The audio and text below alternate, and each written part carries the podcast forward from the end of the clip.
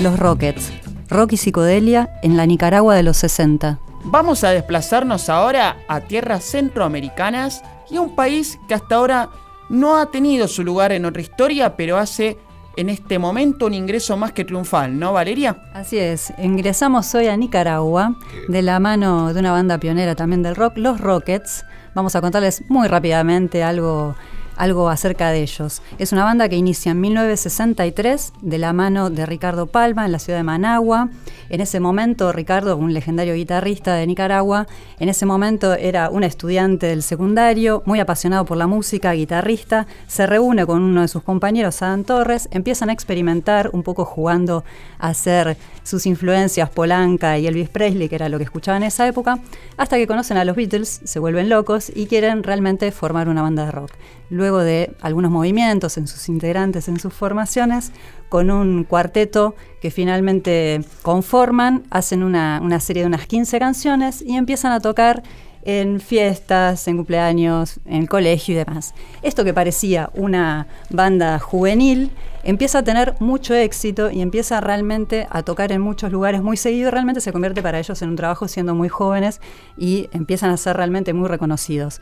En este recorrido, una anécdota que queremos compartir, cuando van creciendo, conocen en algún momento a los rebeldes del rock de México y ahí, escuchándolos a ellos, se dan cuenta que sus instrumentos no sonaban tan bien, no estaban tan buenos. Entonces empiezan a hacer gestiones con estos dineros que habían ido ganando para ver si podían adquirir equipos Fender, ¿no? Para poder traer al país. Bueno, luego de largas gestiones, donde muchas personas participaron, finalmente logran comprar guitarras, amplificadores y un piano, tratando de. Eh, y una batería, perdón, tratando de, de replicar la de Ringo. Este, y se dice, por lo menos hasta donde nosotros sabemos, estas serían las primeras guitarras Fender que ingresan a Nicaragua. Antes los Rockets utilizaban instrumentos Egmont de Holanda, que si bien hoy son buscados porque son vintage, por así decirlo, son viejos, eran muy baratos en la época y no eran Fender los Egmont. Bueno, a todo esto ellos después tuvieron que tocar en muchos cines, teatros y bares para poder juntar la plata porque habían adquirido un préstamo, así que también es parte de la anécdota el recorrido posterior que tuvo eso. Bueno, ellos crecen un montón, de hecho empiezan a tener toda un look, eh, también siguiendo un poco a, sus, a los Beatles que eran como sus, eh, sus fanáticos, entonces iban siguiendo un poco los, los movimientos y la estética también de los Beatles. Y en todo ese recorrido, ya cuando los Beatles empiezan a entran en un look más hippie, empiezan a experimentar un poquito con la psicodelia, ellos siguen también estos pasos y ahí los que, los que, los que no lo siguen es el público. El público ya que estaba acostumbrado a ese tipo de estética, de música y demás, cuando ellos empiezan a probar otras cosas y empiezan a cambiar un poquito la onda, ya no los acompaña tanto. En ese contexto, donde varias bandas estaban empezando a surgir en ese under que empezaba a emerger en Nicaragua, surge un espacio que contiene a estas bandas que es La Tortuga Morada, un lugar que duró poco tiempo, pero que fue un, que era en principio una discoteca bien, digamos, pero que después empezó a ser como una cueva para un, reducto para estos, para estos rockeros. Es una especie de la cueva de Managua, muy interesante, que duró dos años. Exacto. Y justamente el long play de los Rockets inicial tiene algo que ver con este recinto. Exactamente. En ese contexto, que ellos tocaron muy poquito ahí, pero fue muy intenso, y después se fueron de ese lugar y abrieron su propio lugar que fue The Happening, porque el lugar también se fundió como ellos. Entonces, eh, bueno, abrieron su propio espacio para tocar y allí grabaron Los Rockets en La Tortuga Morada, que ese fue el primer LP eh, de dos LPs que sacaron, salió en 1968 y vamos a escuchar el tema El monje loco de su integrante Emilio Ortega. Y una característica interesante que es un tema instrumental que inicia remitiendo un poco a Tocata y Fuga de Bach.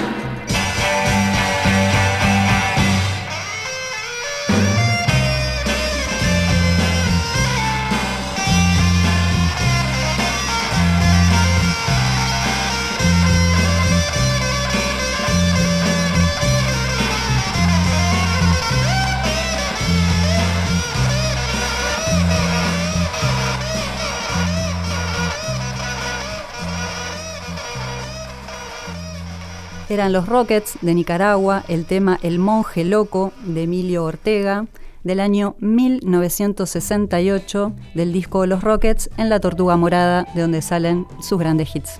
La formación con la que grabaron este disco estuvo integrada por Armando Paladino en batería, Ricardo Palma en guitarra, Emilio Pollo Ortega en teclados, Octavio Borge en bajo, Chapo René Domínguez en segunda guitarra.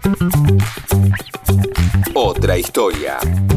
Con Claudio Kleiman, Víctor Tapia, Valeria Pertón y Mauro Feola.